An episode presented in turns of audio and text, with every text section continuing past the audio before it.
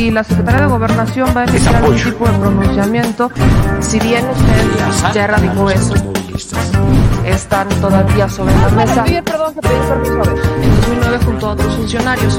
Eh, preguntarle, porque aquí... Funcionarios somos simplemente administradores de los dineros del pueblo.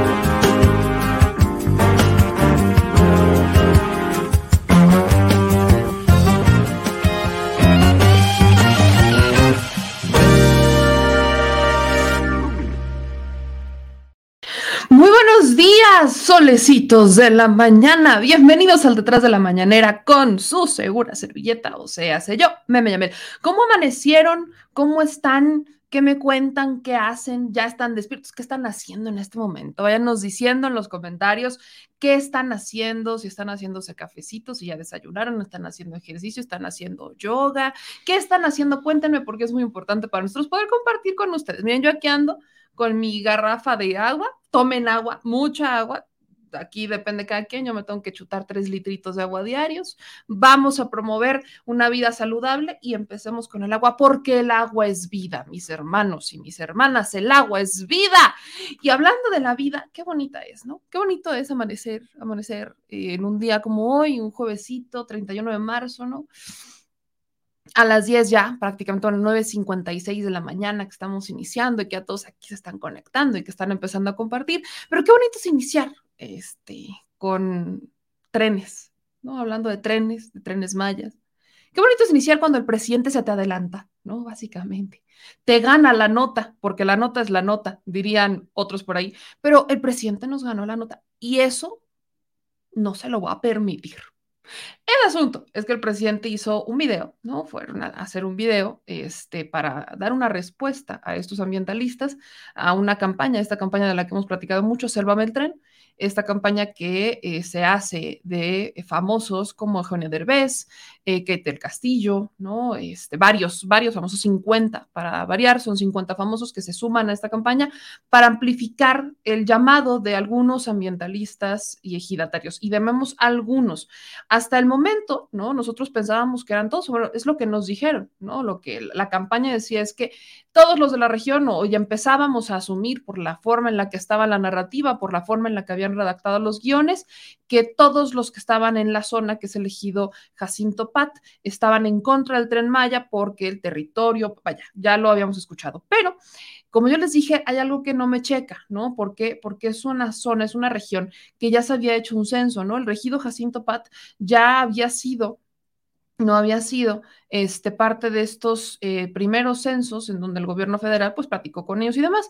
Y de hecho yo les dije, y vamos, de hecho ya el productor y yo estábamos calándole las fechas a ver si, y háganme, háganme changuitos, háganme changuitos, a ver si la próxima semana nos lanzamos, la próxima semana nos lanzamos a, esta, la zona, porque aunque el presidente nos gana la nota, eso no quiere decir que no vayamos nosotros a hacer nuestra chamba para darles otra perspectiva que no sea obviamente la del gobierno. Entonces, vamos a ir, eh, nosotros seguimos, pero hoy lo que hace el presidente es subir un video con los testimonios de ejidatarios de este lugar, de elegido Jacinto Pat, que están a favor del tren y que le responden a los ambientalistas y que le responden a los actores, que yo no sé qué van a hacer ahorita, pero eh, pues ya se puso esto interesante, ya se puso esto interesante, así que caliénteme cafecito, caliénteme su tecito, desayúneme rico y siéntese porque esto se va a poner se va a poner sabroso. Gracias a todos los que están compartiendo, no se les olvide, aquí yo ando moviendo cámaras.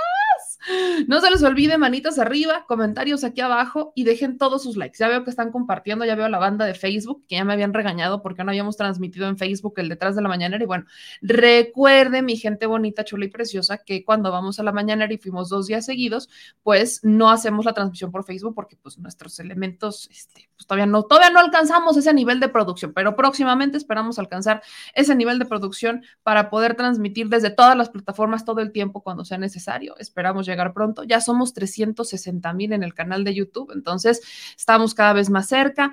Este, ya somos 315 mil, ya vamos para 316 mil en Facebook, para 16 mil en nuestro segundo canal, que es como el canal más light, es el canal Pro México Light, vamos a dejarlo así.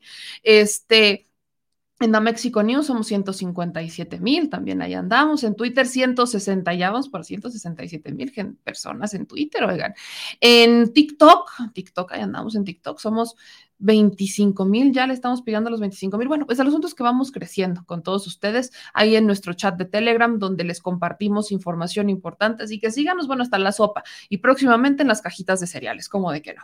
Y oigan, voy a saludar a algunos de ustedes que están aquí eh, ya llegando para decirnos qué están haciendo. Pues, pues aquí ya voy, voy viendo cómo se conectan este, nuestro querido Agustín, Abraham, Carlos, Jaime, este, tenemos a Gilberto, Carlos Florecita del Campo, este, Adrián Baeza, este, aquí nos están viendo desde la Ciudad de México, Paulino, Jaime y Víctor, son los primeros que veo. Vamos a entrarle con la información. Antes de hablar del tren Maya, creo que es validísimo, validísimo y muy importante que hablemos sobre las protestas que estaban afuera, ¿no? No sé si ustedes escucharon a lo largo de la conferencia de prensa de la mañanera cómo es que se oía, ¿no? Como, como varios gritos, ¿no? Íbamos con Nat Sound, veníamos con el Nat Sound fue importante. ¿Quiénes protestaron el día de hoy? Les quiero compartir algunas imágenes porque no todos los medios están sacando nota. De hecho, lo están sacando más los reporteros viales para que vean. Eh, esta mañana hubo varias protestas frente al Palacio Nacional. La principal protesta, ahora sí que la que encabezó todo, fue una protesta de transportistas del Estado de México. Ya hemos entrevistado a algunos eh, transportistas en el Estado de México, eh, solamente que están pidiendo un aumento de las tarifas. ¿no? Los transportistas están pidiendo un aumento de las tarifas. ah, vaya, este, ya hemos platicado sobre el tema de las tarifas, estuvimos aquí platicando con este, mi querido Federico Tawada, que él justamente nos decía, bueno, es que no es garantía incrementar las tarifas, ¿de qué nos sirve? Cuando en realidad, pues, este, ahora sí que no, no es una garantía, y menos en el Estado de México. El Estado de México es uno de los estados, vaya, y esto es una nota lamentable, en donde hay un mayor costo en el transporte público, donde más caro cuesta de los estados donde más caro está y de los estados que menos nos garantiza, menos, menos nos garantiza una este, realidad, ¿no? Una realidad en cuanto a mejoramiento de servicios o de las condiciones del transporte, pues están concesionados, no es una obligación, vaya, si hablamos de inseguridad, lo único que ha mejorado es el modus operandi del raterismo, pero es lo único que ha mejorado en el concesionado eh, transporte del Estado de México. Y el asunto es que poquito antes, ¿no? De las 8 de la mañana, ya cuando estaba iniciando la conferencia de prensa, se empezaron a manifestar estos grupos de transportistas. Estamos hablando de eh, la Fuerza Amplia de Transportistas FAT, concesionarios del transporte público, también pasajeros, esto también de la Ciudad de México, de algunas vagonetas, microbuses, autobuses, empresas de corredores y metrobús que marchan de la calzada Ignacio Zaragoza rumbo al Zócalo. Iniciaron en la calzada Zaragoza y se fueron al Zócalo. Eh, son también de la Ciudad de México, ahí están exigiendo también el aumento de de, las tarifas. Recordemos que en donde es más barato, de, los, de las ciudades en México, que es más barato el transporte público, es particularmente en, el estado, en la Ciudad de México, el metro y demás. Hay mucho eh, transporte que está invirtiendo la jefa de gobierno y no se han incrementado tanto las tarifas. En este lugar, los transportistas eh, están anunciando, anunciaron más bien, el inicio de movilizaciones para la búsqueda de un incremento sustancial y comenzar a equilibrar los costos de operación. Pero Además, ¿no? Este, no, este, fue, este fue uno. Pero hubo otra manifestación, se juntaron varias, que son integrantes del Sindicato de Telefonistas de la República Mexicana, que realizaron un mitin frente al Palacio Nacional para defender su contrato colectivo. Y a eso súmenle otra tercera manifestación, se juntaron tres. Esta tercera manifestación fue por trabajadores de la Secretaría de Salud de la Ciudad de México. Alrededor de, vaya, ellos calculaban tres mil personas, es lo que dicen este, los reporteros viales, alrededor de tres mil personas estaban manifestándose porque, vaya, y esto lo hemos, lo hemos comentado, hay despidos injustificados y falta de insumos en algunos hospitales y clínicas. Este ha sido un tema que se ha llevado a la mañanera, yo lo he llevado, no lo he repetido, pero voy a volverlo a preguntar y se ha estado preguntando, porque cuando el presidente anuncia la federalización de la nómina, ¿no? Que anuncia la federalización de la nómina, la federalización del sector salud, eh, va a ser este cambio que se había hecho antes, ¿no? De los vamos a pasar a transferir a obligación de los estados para que sean los estados quienes eh, se hagan cargo de las nóminas de las secretarías de, este, de, salud y además también lo hicieron con los maestros.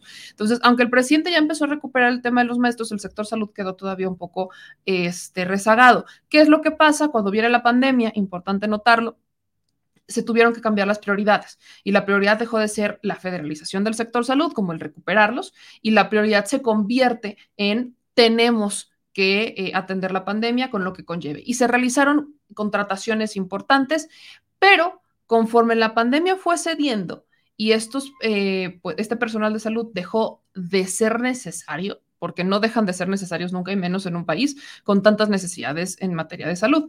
Pero vaya, deja de ser necesario, lo digo entre comillas. Lo que empezó a pasar es que los empiezan a despedir. Los empezaron a despedir. Hay muchos a los que no les entregaron bonos. Esto ocurrió en todo México. Hay mucho personal del sector salud a que no se le entregaron bonos. Y gran parte de esto, hay que decirlo así, quedó estancado en el sindicato. Ahí es en donde hubo gran problema. ¿Por qué? El sindicato del sector salud no es cosa menor. Lo que pasó con el sindicato es que, y nos lo denunciaban acá de Yucatán y nos denunciaban de varios estados, vaya, rezagan al personal que no está basificado. Entonces, si no estás basificado, si eres personal que entró al quite por la pandemia, te cargaban la mano, porque les cargaban la mano, y no eran como dignos o aptos para tener un bono, este famoso bono COVID. Pero, además de eso, los del sindicato, el sindicato charro, no ocurrió en todas las secciones, pero sí en varias, decidía quién entregarle el bono y no, y muchos de estos bonos se fueron a personal administrativo y no al personal operativo. Esto se ha denunciado, el gobierno, el IMSS, eh, el INSABI, este, todos han dicho, eh, vamos a investigar, estamos atentos a esto, pero no se han metido a profundidad, tenemos que decirlo, no se han metido a profundidad. Desde que se anuncia esta federalización, el presidente dice, es que, a ver, si ya los despidieron, los vamos a contratar los vamos a recontratar. Si ya, este, si han sufrido algún agravio que no panda el cúnico, vamos a actuar en consecuencia. Pero no es rápido, no ha sido sencillo y de hecho es, pues vaya, estamos hablando de un sector salud que quedó, dejen ustedes lo privatizado que lo querían hacer, sino un sector salud que quedó completamente destruido.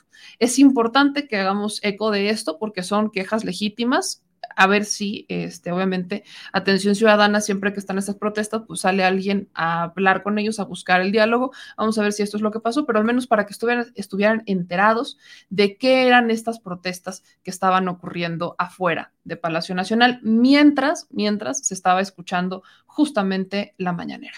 Ahora, en otro tema, lo que hoy se presenta en la mañanera, la, presencia de nuestro general secretario Luis, este, Luis Crescencio Sandoval, se deriva de una presentación que creo que es importante y tiene que ver con el consumo de drogas. Entonces, la Sedena hace esta presentación que ya se la estamos mandando, de hecho mi querida Ana ya se la está compartiendo también por el chat de Telegram para que ustedes la puedan compartir. De eso se trata el chat de Telegram, que toda la información que nos llega directamente de las fuentes oficiales se las compartamos a ustedes y que ustedes tengan la fuente oficial, que se genere en su criterio propio y que lo puedan compartir. A través de Telegram ha sido una maravilla porque ustedes lo pueden descargar y tenerlo en su celular y compartirlo a su vez en los chats desinformadores de WhatsApp o subirlo a sus redes sociales. Es que tengan esa información de primera mano, que ustedes puedan cuestionarla incluso y que ayudemos a sumar al debate público, que de eso se trata, la participación ciudadana y que tengamos información. La información es poder y yo se los he dicho, esto es importante. Eh, los gobiernos pasados, y eso es cierto, nos querían enfermos, pobres e ignorantes para poder comprar nuestro voto, para que no les cuestionáramos y no les dijeran nada y que nos siguieran manipulando. Ese es el único objetivo. Así que hay que informarse. Y lo que hoy se presenta es un tema de drogas tradicionales y sintéticas en México, el contexto, las consecuencias, el contexto de las drogas en México. No hablan justamente de la década de los 70, el crecimiento de la demanda de las drogas, en los 80, cuando comienza el auge del tráfico de la cocaína este, a nivel mundial, ¿no? El, vaya, incluso este despliegue de puestos de revisión militar. Para 2009 se detecta un incremento de los laboratorios clandestinos para la elaboración de drogas sintéticas, principalmente metanfetamina. En la administración de ya sabemos quién, ¿no? Borolas, el que todo lo niega. Para 2012, cuando sale la administración de Calderón y entra la de Peña Nieto, se registró un decremento en el cultivo de marihuana por el proceso de tolerancia social y posterior legalización, que ese es el punto. En cuanto la marihuana empezó a ser más utilizada socialmente aceptada, médicamente reconocida para uso lúdico y para uso médico, pues ya no era tanto negocio hacerlo de forma clandestina porque pues ya cualquiera lo podía hacer. Aquí han ocurrido cosas que vale la pena mencionar, lo hemos platicado aquí, que la droga, particularmente el tema de marihuana, este, que hoy también lo estamos viendo en México con su legalización y este proceso, este, quienes se quedarán eventualmente con la con la, ¿cómo decirlo? Quienes se quedarán realmente con todo el, con el auge, con toda la, con todo el negocio, pues van a ser las farmacéuticas. Y ahí es en donde tiene que entrar una regulación brutal, porque si no vamos a tener las farmacéuticas que tienen todo el know-how, que tienen todo el conocimiento previo de la industria para poder hacer, para poder hacer el proceso de, estos, eh, de esta droga, que es la marihuana, que ya vaya a estas alturas la conocemos como un estimulante que tiene efectos positivos para la salud, otros, vaya, se siguen estudiando. Entonces, ¿por qué se hace este cambio? Porque entra el tema de la metanfetamina, ¿no? Y la metanfetamina, las metanfetaminas, este, estas drogas sintéticas, el fentanilo, hoy por hoy es la droga a la que más eh, se le está poniendo el ojo encima porque es la que está haciendo más daño y es la que está siendo más comercializada. Aquí, ¿no? Bien dice el presidente, ¿cuál? Bueno, lo decía nuestro general secretario, ¿cuáles son las drogas tradicionales que se producen en México? Amapola, ¿no? En la amapola hay un tema, sobre todo en eh, yo les siempre hicimos un, hace mucho, se los voy a rescatar, no, sé, no sé si ya se los puse, pero hace mucho hicimos, este, todavía estábamos en la renta noticias y tenemos un programa que se llama Desgárrame. Y ahí en Desgárrame poníamos el ejemplo de por qué el negocio de la amapola creció tanto, ¿no? Si no es tan barato, o sea, vaya, sembrar amapola, producir amapola no es tan barato. ¿Cuál es el tema? Lo comparábamos con el aguacate, que es nuestro oro verde. ¿Por qué? O sea, sembrar aguacate no es caro sembrar amapola un poco, sí. ¿Cuál es la diferencia por qué nuestros campesinos empezaron a sembrar amapola y dejaron de sembrar aguacate? Porque no hay inversión o no hubo inversión al campo, no había inversión. El producto se les quedaba, son productos perecederos. Entonces, si te, te queda el producto, sales perdiendo. Si, se, si te echa a perder, sales perdiendo y luego lo tienes que malbaratar tarda en salir. ¿Por qué? Porque hay grupos privilegiados de personas y de eh, productores que tienen producción en masa, que son a los que privilegian porque son los productos que exportan, etc. Entonces el aguacate es muy bueno para la exportación mexicana y siempre son los aguacates más bonitos, los más grandotes, los más chonchos y esos son los que exportan. No hay una, un apoyo realmente al sector campesino para que podamos también exportar los, sus productos, etc. Eso se ha olvidado. Y el tema de la amapola es simple y sencillamente, sale más rápido. Así de sencillo. Porque pueden, eso es una producción redonda. Por aquí la produces, por aquí te la compran y te la compran completa y se la llevan y otra vez puedes volver a empezar. Entonces el dinero circula. Ese es el porqué de la amapola. Ahora, otras de las drogas que se producen en México, la heroína, morfina y eh, la marihuana. ¿No? Aquí está la marihuana y el opio crudo. Ahora, lo que aquí también menciona es que se ha dado un esfuerzo, un esfuerzo para la destrucción, sobre todo de amapola, ¿no? Aquí vienen realmente cuánto se ha estado destruyendo, hablamos de 46 millones, 46, ¿no? 46, 46 mil, ya no sé leer. 46 mil dosis, ya no sé leer, madre de mía, 46 mil dosis, hablamos de 360 mil plantíos y 48 mil hectáreas, ya no sé leer, Jesucristo. Pero estamos hablando de una cantidad importante, ¿no? El esfuerzo nacional, aquí hablamos de cómo se han estado asegurando dosis y luego entra el tema de Centroamérica, cómo es que también se han asegurado, aquí el valor del aseguramiento es de 19.500 millones, se han estado asegurando de dosis, eh, vienen estos principales estimulantes, ¿cuáles son? Las drogas sintéticas de procedencia de precursores y sustancias químicas, las anfetaminas, metanfetaminas, sedantes. Aquí obviamente también ponen ejemplos. Esto es el, clásico ejemplo de la cajetilla de cigarros, de ve cómo vas a quedar si la consumes. Y del uso de, este fenilacético, fenilpropanona, cetona, ácido clorhídrico, para que la gente medio sepa. Pero, ¿qué pasa después? ¿No? Termina esta presentación amplísima sobre el tema de las drogas y entra el presidente Andrés Manuel López Obrador. Y se le hace una pregunta relacionada con el bueno. ¿Y qué onda con la legalización de muchas de estas eh, drogas. El presidente dice que no se han creado, que no hay consensos todavía, se está trabajando en ello. Este es un tema que se abanderó desde el inicio de la administración, en donde el presidente, pues sí, decía, oigan, pues es que hay que, hay que decir las cosas como son. Y es que tenemos que entrar en un proceso de legalización, tenemos que iniciar con vías en este proceso de que las drogas este, veamos cuáles podemos y cuáles no para empezar a reducir lo que ocurrió con la marihuana, la producción ilegal. Vamos a ver escuchar lo que dijo al respecto el presidente. Interdisciplinario eh, que está ah, atendiendo todo lo relacionado con eh, la posibilidad de permitir el uso de drogas no eh, destructivas o con efectos leves, como es el caso de la marihuana. Sin embargo, no eh, hemos todavía alcanzado un acuerdo. No hay consenso al interior del gobierno. Se está analizando esa posibilidad. Y no hay consenso porque eh, siguen habiendo eh, muchos daños. Son dos eh, lamentables daños. Uno, el más doloroso, es el fallecimiento de personas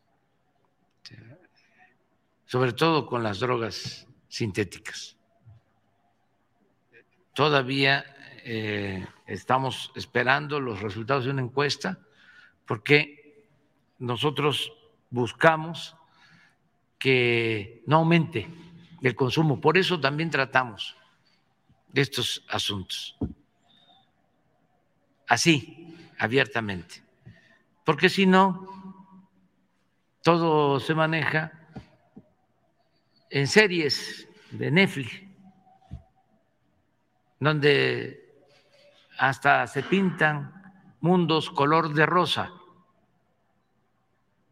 bandas de delincuentes, de narcotraficantes, con actores, este, hombres, mujeres guapas, residencias, carros últimos modelos, alhajas, ropas de marca, poder,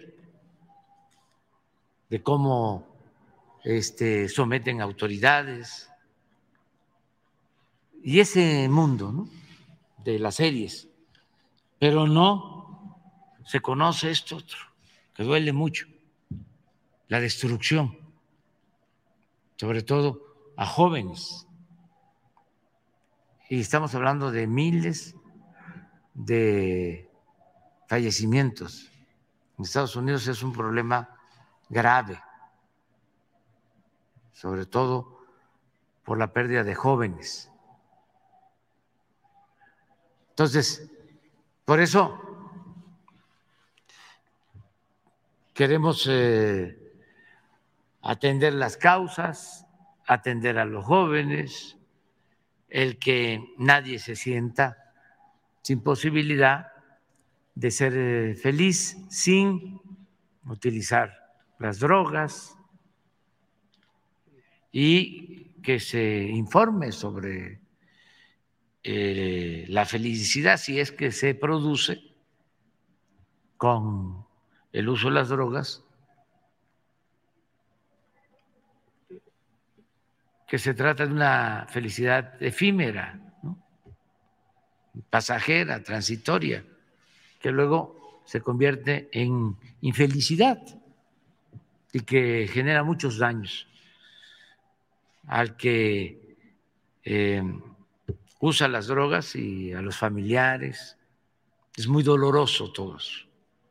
Entonces, primero, este, tomar en cuenta que no queremos más eh, incremento al consumo de las drogas en eh, la juventud y que tenemos que buscar opciones alternativas a los jóvenes.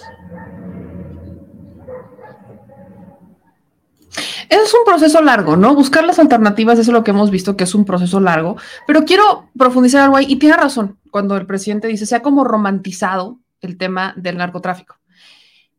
Y eso venía desde el gobierno federal de Enrique Peña Nieto. Permítanme también hacer una precisión con eso. Pero México, esta agencia turística que ya desapareció desde que inició la administración, que tiene oficinas en todo México, en todo mundo, perdón, dinero de ProMéxico se utilizó para financiar series de narcotráfico. La piloto, por ejemplo, fueron series que se, o sea, fueron series que se, o sea, que, se, que salieron con dinero de ProMéxico. Yo no sé en cabeza de quién entraba, que era una buena idea, porque así es como nos vendían, que era una muy buena idea. Promover el narcotráfico, promover la narcocultura. No lo entiendo. ¿A quién se le ocurrió que era una buena idea? Bueno, pues eso tiene también una consecuencia. Y hace unos días, esto no lo pusimos y de hecho, déjeme, la voy a buscar porque me quedan andar de arriba para abajo. Se promovió una iniciativa en la Cámara de Diputados. Fue Andrea Chávez quien la presenta, en donde dice, no quiero volver a escuchar jamás cuando llega a una escuela en Ciudad Juárez a niñas o niños que sueñan con ser sicarios o halcones. Presentamos una iniciativa para tipificar correctamente y con ayuda de todos el delito de reclutamiento de menores para cometer delitos. Esto va muy de la mano, porque esto es cierto, también hemos platicado, se acordarán que platicamos hace unos meses, ya tendrá un año, yo creo, con una autora que se dedicó a entrevistar a 33 narcotraficantes. Y les preguntó, a ver, ¿por qué? ¿Por qué te metiste a este mundo?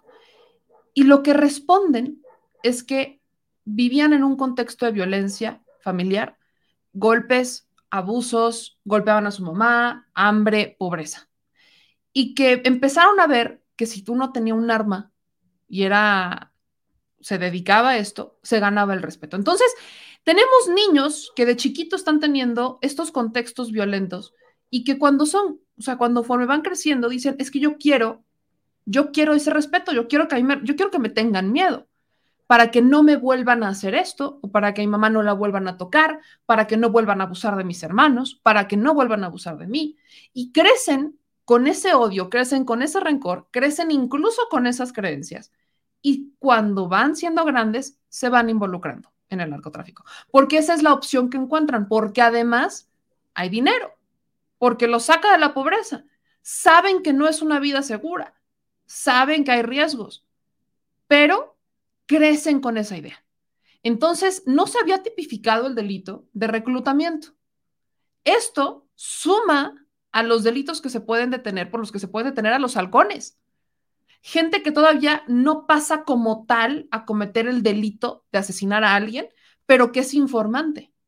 Crece, hacemos esa transición para que también a ellos, que podrían por ahí estar reclutando a niños de la calle, también entra ahí, de muchos niños de la calle, estas, eh, estos reclutamientos que tienen, también podrían entrar en este esquema. Entonces, creo que es importantísimo que entendamos esto y que no promovamos las narcoculturas. O sea, no es lo mismo una serie de Netflix con actores y actrices guapos y que se ve todo el lujo, que te está creando una idea y sobre todo porque las ven los niños, que te está, yo no entiendo también hay a los papás, perdón que se los diga, pero son series que no deberían de ver los niños. Hay muchos papás irresponsables que se las ponen a sus hijos porque la están viendo, la están viendo ellos, pero no tienen la misma noción. No le impacta igual ese tipo de series a los niños que a los adultos. Un adulto ya creció, ya vaya, pero un niño que está en esta fase de generarse sus ideas, crece con, viendo al Señor de los cielos y dice, ay, yo quiero ser como Él.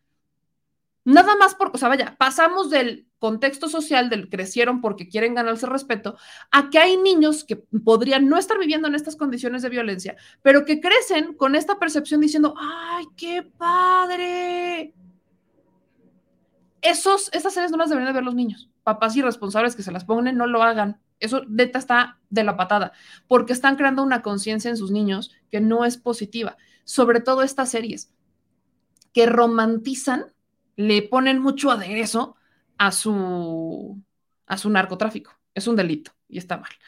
Y hay otra cosa que son documentales. Hay documentales que te narran los procesos, son informativos, con entrevistas. Creo que eso es, es otro contexto. Los documentales es una cosa, es una información, mientras que la serie te romantiza, cambia datos, exagera las cifras, los hechos y demás. No, vaya, es más, no todo lo que ven, gran parte de lo que ven en esas series es mentira dejen de romantizarlas, por favor. Entonces, creo que esto es importante que se haya puesto sobre la mesa, que se presente sobre la mañanera y que se haga énfasis. Creo personalmente que hace falta todavía meterle un poquito más de punch a este tipo de campañas. No creo que esté permeando como muchos esperamos o muchos quisiéramos. Creo que no está permeando debidamente el tema de la campaña contra las drogas y que eh, no se está aterrizando realmente a la gente de abajo.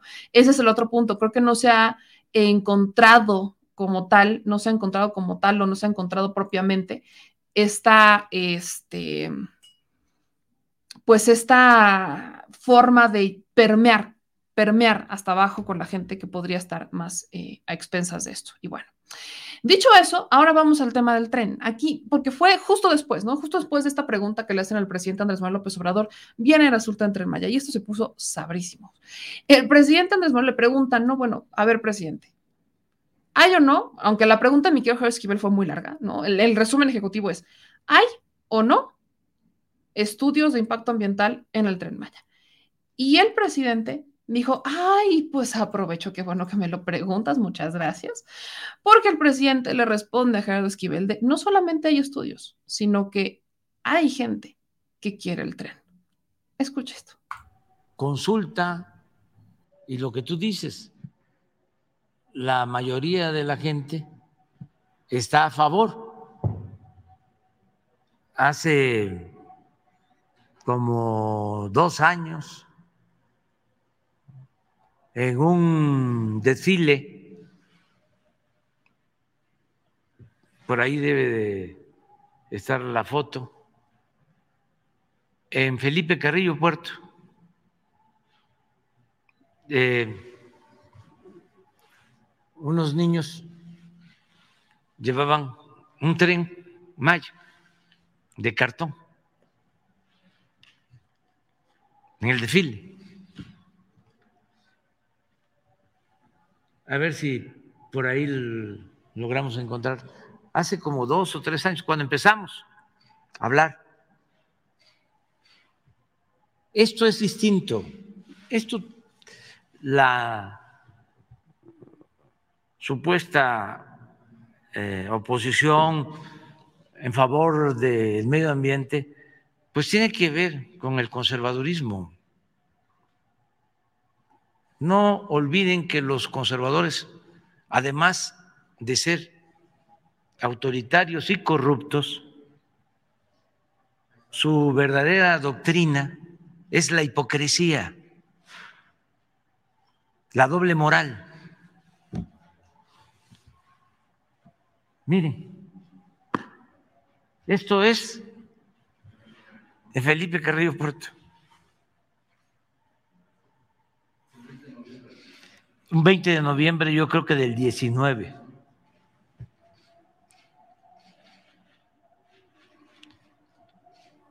Los ejidatarios de Carrillo Puerto, por unanimidad, aprobaron ¿Saben cuántas hectáreas tienen? Ahí sí, de monte alto y de selva. 100 mil hectáreas.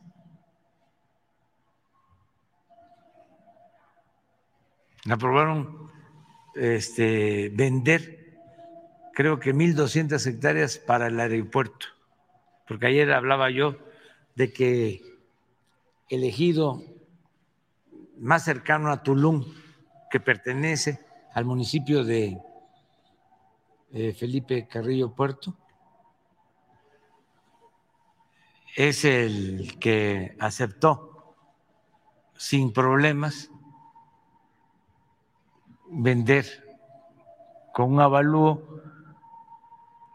el terreno para el aeropuerto. Hay otro ejido en Playa del Carmen, que también es el más grande de la región, todos aceptaron. Y allí hay cenotes. Y el acuerdo con ellos fue la protección de los cenotes. Pero ya tenemos la anuencia. ¿Quiénes son entonces los que protestan? Pues los que están vinculados a intereses creados, ¿es dinero o es pensamiento conservador, retrógrada?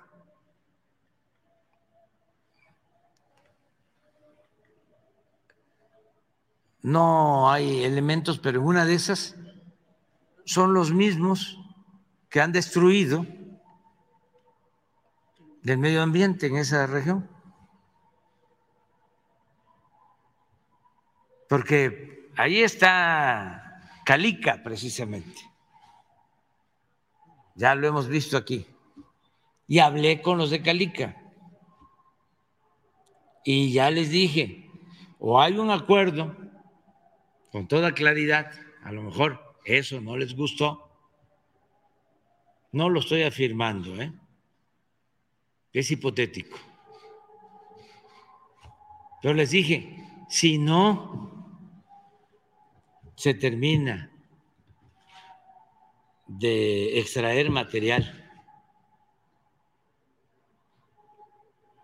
en sus predios que destruyen el medio ambiente, lo voy a dar a conocer. Voy a hacer un video y voy a presentar una demanda en organismos internacionales. Y les voy a acusar de que destruyen el medio ambiente. Entonces, aceptaron de que se le dé otro uso al suelo. Porque hay denuncias. Tienen demandado al gobierno de México. ¿Quiénes dieron esos permisos para convertir eh, esos terrenos? Pon calica en bancos de material, se llevan la grava para las carreteras de Estados Unidos. ¿Quién dio el permiso? La señora Julia Carabias. Creo que la nombraron hasta, le dieron la medalla Belisario Domínguez.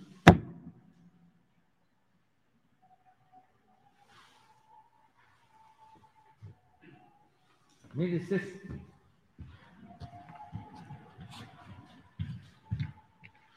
Es el Caribe. Aquí junto está otro centro, Iscaret, que también hicieron ríos subterráneos tienen un proyecto, eh, lo de Scaret, en cerca de Chichen Itza, por Valladolid, unieron cenotes para hacer ríos subterráneos. Nadie dijo nada. Nadie dijo nada. Greenpeace, ¿dónde estaba? Pues todas estas asociaciones, son muy pocas realmente las eh, asociaciones que eh, de manera independiente se preocupan por la naturaleza. La mayor parte de estas asociaciones, no solo en México, en el mundo,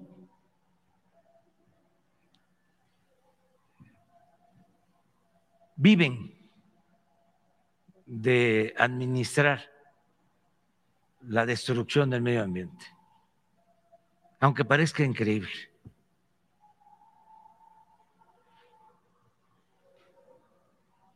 Pues eh, todo esto que se ve es extracción de material. 2.451 hectáreas.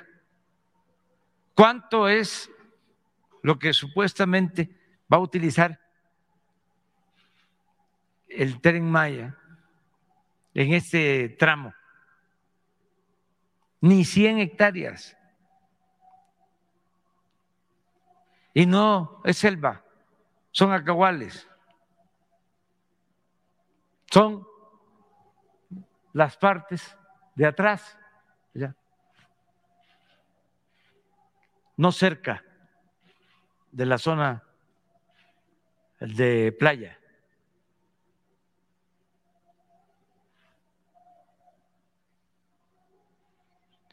Pero eso es por hablar de dos temas.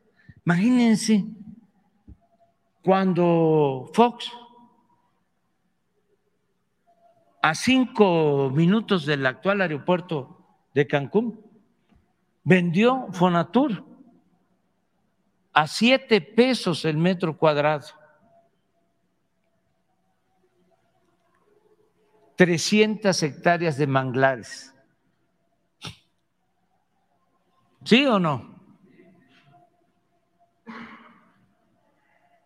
¿Quién dijo algo? Ni lo que vale. Un metro de esta alfombra.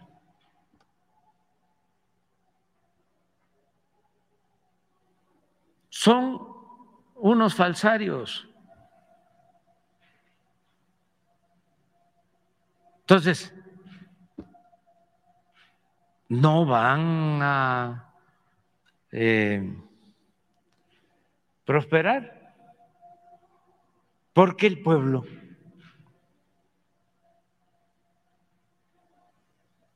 es mucha pieza. Y es cierto, el pueblo es mucha pieza. Eso es cierto, el pueblo es mucha pieza. Hoy el presidente Andrés Manuel López Obrador, eh, además, como lo acaban de escuchar, de presentarle como este ultimátum a Calica, o que es, ahí no hemos visto a un solo ambientalista, ¿verdad? No hemos visto a un solo ambientalista que se amarre en alguna de las máquinas. No, no pasan, no pasan. Y por supuesto que estamos cuestionando la moralidad. Yo sí la cuestiono, porque, vaya, hay algunos, y no podemos generalizar, hay algunos que están dentro de esta campaña Sélvame del Tren, que sí han hecho sí han hecho otras cosas, que sí han sido activistas, que sí han tenido este trabajo ambiental. Sí, sí hay, pero no son todos. Y lamentablemente para ellos, ya estamos en un tiempo en donde requerimos de voces autorizadas, ¿no? Moral, o sea, ¿con qué cara, no? Y es que sí se cuestiona, ¿con qué cara vas tú y cuestionas el saqueo en la región? Si tú, por ejemplo, lo promueves, como por ejemplo en el caso de Derbez, vas y lo promueves en Escaret cuando ellos también hicieron un saqueo. O sea, entonces el saqueo de dónde se vale? Se vale cuando lo hacen los privados, pero no se vale cuando lo hace este, el gobierno. ¿O cómo? Ahora, claro que es delicado, pero ¿de qué saqueo estamos hablando? Miren, quiero compartirles un tuit antes de ponerles este video, porque me, a ver, o sea, esta percepción es la percepción que permea muchísimo, muchísimo en este país. Y es lamentable, o sea, es, yo lo digo, es extremadamente lamentable entenderla y verla así. ¿Por qué? Miren, se los quiero poner porque incluso creo que ya, creo que ya este, iba a borrar el tweet o no, porque lo acabo de ver. Miren. Pone este usuario Ren, porque puse en la mañana esta pregunta, ¿no? ¿Están con las empresas o están con la nación? Y él me cita, dice, ¿alguien me puede decir si la nación les da de comer? No, ¿verdad? Son las empresas. Esta percepción es la que hay. ¿Alguien le puede decir de dónde sacan la empresa los recursos materiales y humanos para dar empleo? le ayudo, de la nación y de su pueblo. Hay que entender el origen de esto. Hay que entender el origen porque lamentablemente no están viendo algunas personas el origen de este tema. Y hay que decirlo como es. ¿De dónde sacan las empresas los recursos para hacerse ricos? Sobre todo, ¿de dónde saca? A ver, ¿ustedes creen que Calica se saca de la manga así sus piedras? O sea, ya me imagino a Calica de, yo soy autosuficiente y me autoproduzco. No, las empresas energéticas, ¿de dónde sacan su materia prima? No es como que, ay, yo, mira, petróleo. No. Es como de, ay, mira, petróleo, aquí está, ya lo saqué. No. Lo están sacando de los recursos naturales de una nación y el pueblo que trabaja para ello. Esa es la percepción que no se tiene. Entonces, cuando hablamos de todo este tipo de obras y de, este, y de esquemas, tenemos que encontrar al pueblo, platicar con el pueblo, los que trabajan, los que viven en la región, los que la padecen. Y el presidente hoy presenta esta campaña, contra campaña al Selva el tren, que ahora se llama Súbete al tren. Véanla, compártanla, porque es una joya de esas que no se pueden perder. Este es el momento de compartir, dejar sus likes y amigos míos, vean esto.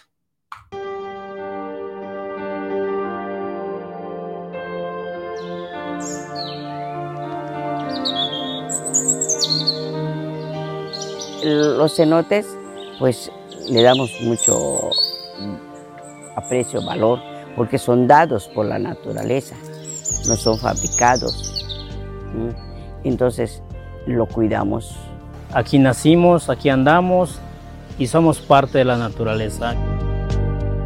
La obra del tren Maya se van a hacer alejados de los cenotes. Van a estar en las áreas elevadas no, no va a pasar acá. Aquí de, los cenotes donde está el, famoso este, cenote Dos Ojos, Parque Dos Ojos, va a pasar como a unos 3 kilómetros más hacia atrás, donde sin duda no, pues no nos va a afectar. Lejos de donde nosotros estamos, donde va a pasar el tren. No va a pasar encima de los cenotes para que nos dañe. Tenemos de elegido que son cenotes muy importantes. El primero es cenote Jaguar, segundo cenote Nictegel, tercero que es Dos Ojos, cuarto es eh, perdón, el cenote Pit, y otros dos que se llaman Los Monos y Misterio. Entonces el trazo quedó atrás de esos cenotes. Porque mientras avanzamos más hacia atrás, el, el grosor de la tierra se va haciendo más grande. Es el área más rocosa, el área más alta de nuestro ejido y que no está cerca de, los cenotes. Hemos notado que las dependencias hacen los estudios del suelo, hacen los estudios de la flora y fauna del lugar, están haciendo los estudios de la selva del medio ambiente y no hay tal ecocidio como se dice. Hay muchos que sacaron esa versión también por que no les convenía. Tanto inversionistas como gente que realmente estaba cuidando sus intereses. Políticos, gente, gente de dinero, ¿no? que, que, que este, ambientalistas que, que, los contratan, algunos políticos y todo eso, para, para, para dar un mal informe. Es que ellos no están en el lugar, no viven en el lugar. Tanto artistas, inversionistas, eh, les gusta el chisme. Pues los artistas, ellos estén, es diferente el mundo de ellos. Ellos critican sin, sin saber que nosotros, los pobres, los campesinos, vamos a obtener beneficios de los proyectos de gobierno. Es solamente una publicidad engañosa. Y aprovechando de que son gente de gran talla, que tienen muchos admiradores, hagan creer lo que ellos dicen. Y la verdad en, aquí es otra. A la gente, al, al, país y a todo el mundo de que pues se entere de que aquí pues fue un acuerdo con todos los ejidatarios. Tenemos aquí en el equipo gente con mucha preparación, ingenieros, arquitectos, abogados, y llegamos, a, y la gente del campo, que es la gente que se adentra más en él, y llegamos a un estudio y un análisis de ver hacia dónde podría sí ser viable y que no nos afectaba y que está a kilómetros retirado del área natural, de las áreas naturales que son los cenotes. Hemos caminado nosotros con los compañeros nueve kilómetros desde Ciudad Chemuyil hasta donde se pretende que va a llegar la estación del, del tren. Físicamente entramos con los topógrafos para abrir el trazo, para checar el trazo. Fueron como unos dos meses de, de diálogo, mesas de trabajo, no hubo nada de imposición. Aquí la gente se tomó el acuerdo y tomó esa decisión. Los ejidatarios fueron los que decidieron para, para ese proyecto. No nos negamos a que eh, eh, eh, haya un tren porque se está beneficiando el, el pueblo a mí me da mucho gusto y satisfacción de saber que es una empresa netamente de los mexicanos, de nosotros, que los recursos que genere, que lo que vaya a conllevar el desarrollo es de la nación, es de nosotros. Que seamos los, los primeros que vamos a ver que pase el tren por acá y viajemos en ello. Vamos, súbete al tren. Súbete al tren. Súbete al tren. Súbete al tren. Naquen te haga el cacaco. Súbete al tren.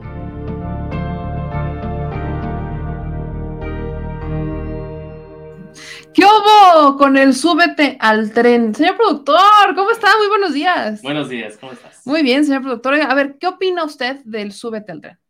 Súbete al Porque tren. usted lo vio en la mañana. Pues ya, en los 80. Nos ganaron la nota. En los 80 fue súbete a mi moto, ahora en el Súbete al 2022 es trenecito. súbete al tren. Súbete al tren Maya. Mira, pues, Vamos a. creo que nosotros eh, tenemos que constatar lo que está sucediendo allá y a partir de ahí ya generamos una opinión, porque tenemos que, es como los que están hablando del IFA y no han ido. Es Entonces, correcto. tenemos que vivir la experiencia. Debo decir que Súbete al tren yo he estado en la zona, eh, pero en otras condiciones, entonces ahorita tenemos que realmente escuchar a la gente de la zona y tomar nosotros eh, nuestro, nuestra evaluación. ¿Cuándo vamos? Y a partir de ahí, pues... ¿Cuándo vamos? Porque aquí hay mucha banda que me dice, cuando vengas, dime porque te quiero dar mi opinión. Ah, pues órale, vamos haciéndolo. Eso es muy importante. Porque, hay banda, hay, gente que nos ve mucho allá. Entonces, quiero darte mi opinión. Claro, claro. De eso se trata. Claro, o sea, nosotros podemos opinar desde... O sea, no, no vivimos ahí. Exacto, es como decir, este, como cuando ves un deporte, ¿no? Pues desde la pantalla estamos todos criticando y, haciendo y estrategia y nos creemos todo, ¿no? Eh, vivirlo es diferente, entonces hay que ir a vivirlo. Súbete al tren Maya. Vamos con. ¿Dónde está la cámara? Ya estás abajo, o sea, estás aquí. Ese productor, la cámara está ahí, ¿no? Ajá. Necesitamos muchos de estos. Necesitamos San Juanas. Así, mira. Necesitamos San Juanas. Sor Juanas. Sor Juanitas. San Juanitas. Son Juanitas. Necesitamos Sor Juanitas, pero ya, o sea, yo ya les dije, tenemos que ir, tenemos que apurarnos para estar allá y poder platicar. Pero les quiero dar un dato antes de irnos. ¿Cuál es el dato? Aquí eh, este ejido sufrió algunos cambios, vamos a decirlo, los, la, directiva ejidal de Jacinto Pata en Tulum sufrió algunos cambios no hace mucho tiempo. Creo que esto también vale la pena mencionarlo.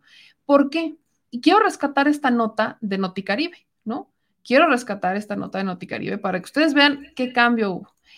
Hubo una destitución de la directiva ejidal de Jacinto Pata en Tulum. En contexto, el Tren Maya y el nuevo aeropuerto. El anterior comisariado ejidal y otros tres integrantes de la mesa directiva del ejido Jacinto Pat fueron destituidos en asamblea por un supuesto abandono de funciones, siendo una nueva directiva electa de manera inmediata hoy domingo.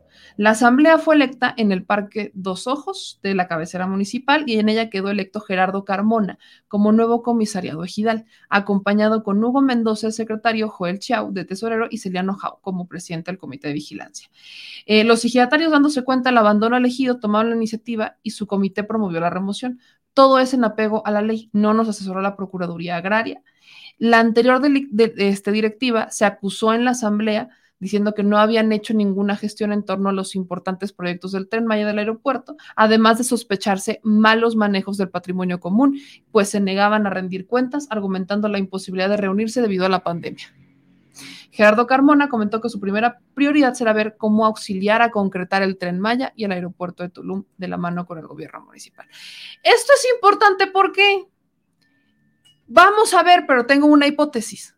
Tengo una hipótesis aquí. ¿Cuál es mi hipótesis? Los comisarios pasados, el, comisariado pasado abandona el ejido, ¿no? Hay señalamientos de malos manejos y demás. Y recordemos que hay una, hay una disputa por el tema del territorio. ¿Cuál es la disputa? Pues que obviamente se compraron estos ejidos. Son 151 millones los que se compraron en el ejido, tocaría cada uno como de ahí de 800 mil pesos por su pedazo de tierra para poder construir el tren Maya. Y decían, ¿no? Eh, vaya, los de Selvame del tren decían que pues no, no estaban contentos los comisarios ejidales, que no estaban contentos el grupo. Pero cuando vemos este otro video y cuando estamos sacando esta nota, se me hace que hay otra cosa en trasfondo. Porque este nuevo comisariado ejidal de este ejido dice que quieren concretar el tren Maya al aeropuerto de Tulum y que quieren ayudar con el gobierno municipal aquí hay una disputa entre el ex y el actual comisario ejidal, de elegido en donde está construyendo el tren Maya. Vamos a probar si mi hipótesis es correcta. Vamos a probar si mi hipótesis es correcta. Esta es la hipótesis que yo tengo en este momento. Creo que aquí hay un tema de intereses, un tema de intereses en trasfondo que no se había tocado, lejos de los intereses de los hoteleros, lejos de los intereses de los este, ambientalistas que podrían estar preocupados por no tener la información completa. Hay otro interés por parte de algunos, eh, de algunas personas que viven en el ejido, que podrían estar en disputa y que traen dos versiones. Pero recordemos que son unos quienes estarían eh, pues buscando como más lana y otros los que los desplazan a ellos y lo que quieren ahora es hacer el tren. Vamos a ver qué pasa. Vamos a ver qué pasa. Esto lo vamos, es, mi hipótesis, insisto, es una hipótesis, pero con esta nota creo que tenemos un contexto distinto. Se suma al debate público por el tema del tren Maya en la nota y vaya, es normal, a estas alturas es natural, siempre hay este tipo de disputas en torno a los temas de territorio, siempre hay alguien que quiere más, siempre hay algo, o sea, siempre, siempre está pasando esto, entonces creo que es bastante importante que lo podamos tener en mente y que no, no lo desechemos, pues, que no lo desechemos. Eh, dicen aquí la coladera, los primeros en subirse al tren serán, si latinaste, los inconformes. Eh, dice, estamos haciendo historia patriota, sigamos todos juntos, somos la pieza clave de México. Dice Antonio Díaz, me estando el tren en todas estas regiones con muchos tours, no vamos a dar cuenta de cómo está el show con estos empresarios ratas y las mineras no van a hacer también porque estás periodista. Nos dicen acá, creo que hoy hay que preguntarle a Meme hora y fecha, Abseriano. ¿Hora y fecha de qué? ¿De qué? ¿De cuándo nos vamos al tren? Este todavía no está, pero no, tenemos que ir, tenemos que ir muy pronto, entonces deje que me ponga, voy a, le tengo que hacer manita de puerco al productor porque te tengo que hacer manita de puerco para poder comprar los vuelos y darles la información de cuándo vamos a estar allá para que ustedes le caigan. Lo más importante que nosotros tenemos es poder platicar con ustedes. Los que viven en la región, las personas que vivan en la zona, cáiganle, cáiganle. Nada más les aviso las fechas. Oigan, hablando de fechas, hablando de fechas, permítame recordarle. Permítame recordarle, mi gente bonita, bella y preciosa, que hoy habemos debate en el INE habemos debate en el INE. Entonces, yo quiero aprovechar para compartirlos, para invitarlos, que nos acompañen, ¿no? Viva la democracia. Hoy mi querida Renata Turrent y yo vamos a estar defendiendo la permanencia del presidente Andrés Manuel López Obrador en la revocación de mandato, defendiendo el ejercicio de revocación de mandato y va a ser a las 5 de la tarde, tiempo, tiempo del centro en la Ciudad de México. Ya aquí el señor productor este, pues está poniendo como siempre los horarios para el resto de México. Va a ser la, la transmisión va a estar en el INE, por supuesto, pero pues ya sabemos que ahí no se puede comentar. Así que vamos a lanzar nosotros una transmisión especial desde este canal a las 5 de la tarde para que ustedes vean el debate, participen, para que comenten y estemos muy activos. Va a estar en vivo esa transmisión, así que ahí los veo. Este va a participar en contra de que el presidente, o sea, a favor de que se vaya, Lucía Esparza, miembro del Consejo Rector de Frena, y Jorge Goñi López, activista e integrante de la organización Ciudadanos con Causa. Va a moderar Mario Campos. Hay que también decirlo, es una moderación activa, ¿no? Es, es algo que nos dijo el INE, es una moderación activa. Esto quiere decir que, por supuesto, quieren este, que participe de forma activa el moderador, que se arme un debate y él va a poder hacer las preguntas que quiera, poner contexto, quitar contexto. Así que en este momento nos vamos a poner a trabajar, vamos a tener una pequeña participación con mi querido Vicente Serrano también para hablar sobre el asunto del INE. Así que nos vemos en un ratito más por allá. Pero por lo pronto, les agradezco a todas y a todos ustedes el apoyo que nos dan, el cariño que tenemos por su parte, que nos echen porras y que sigamos promoviendo la democracia y la participación ciudadana. No se les olvide dar like, suscribirse y activar la campanita. Síganos en todas nuestras redes sociales pendientes en Facebook, Twitter, YouTube, Instagram, TikTok, eh, próximamente la cajita de cereales y también a mi banda queridísima de Twitch, que hoy estuvieron conectados, cinco o siete personas estuvieron conectadas en Twitch. Gracias a los que nos siguen en todas las demás redes sociales, que ven nuestras notas en Da México News, que ya vamos a estar publicando la respuesta que nos da con agua por el tema del agua en Nuevo León y en Jalisco. Y bueno, Gracias y como bien dice el productor, Gracias a todos los que se suman. Se están sumando a nuestras chilegiras. Gracias a todos los que nos están apoyando con los donativos, que están apoyándonos, que buscan al productor, que me buscan a mí y que nos están mandando incluso donativos que no son ya superchats y que nos lo están mandando directamente a nuestras cuentas. Gracias, Marino Vallejo. Graciísimas por el apoyo. Gracias a todos. ¿Cómo, cómo se llama la, nuestra chilefan que nos mandó este donativo, señor productor? O sea, mi memoria es mala y la tuya es peor todavía. Pero gracias a todos los que se suman. Para nosotros es importante. No podríamos nosotros. Gloria Cancino, te mando un beso gigante. Gracias por el apoyo, porque no podríamos hacer estas giras sin ustedes. No podríamos, nosotros no, no podríamos irnos, no me podría ir a Monterrey, no me podría, no podríamos irnos a Quintana Roo, no podríamos hacer giras en, no podríamos hacerlo sin ustedes, no nos podríamos ir a Centroamérica sin ustedes. Entonces, súmense porque aquí usted es el que manda, usted es el que se merece toda nuestra lealtad, son ustedes. Dicho eso, señor productor, despídase, diga algo, no sé. Luego va a decir que lo censuro. Vamos a desayunar, dice el presidente. Ya es hora de desayunar.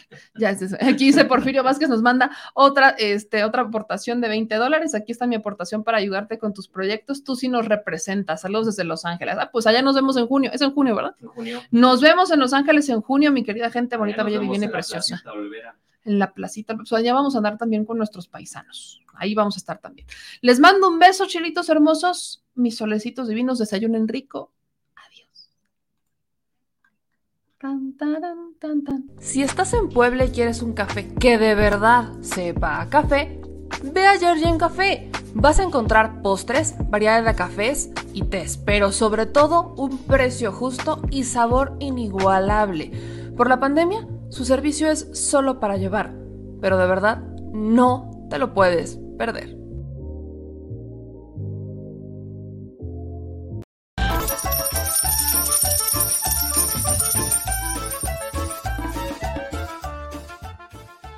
Al Chile.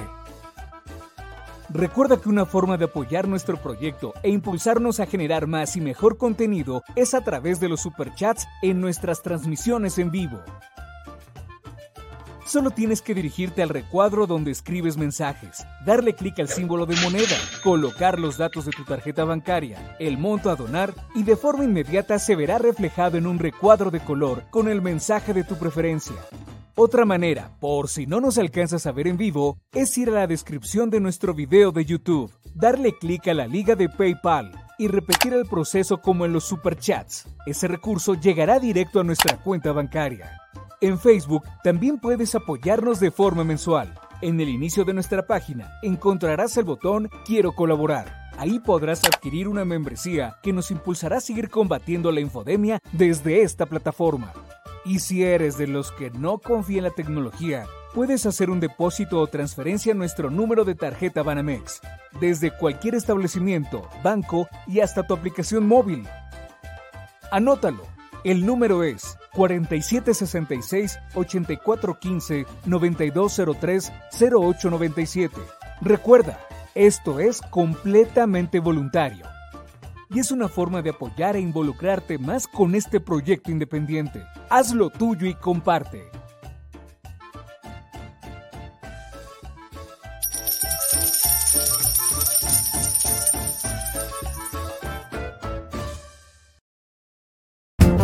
Si la Secretaría de Gobernación va a emitir algún tipo de pronunciamiento, si bien usted ya erradicó eso, están todavía sobre la mesa. Perdón que pedí permiso a ver. En 2009 junto a otros funcionarios. Eh, preguntarle, porque aquí el Funcionarios somos simplemente administradores de los dineros del pueblo.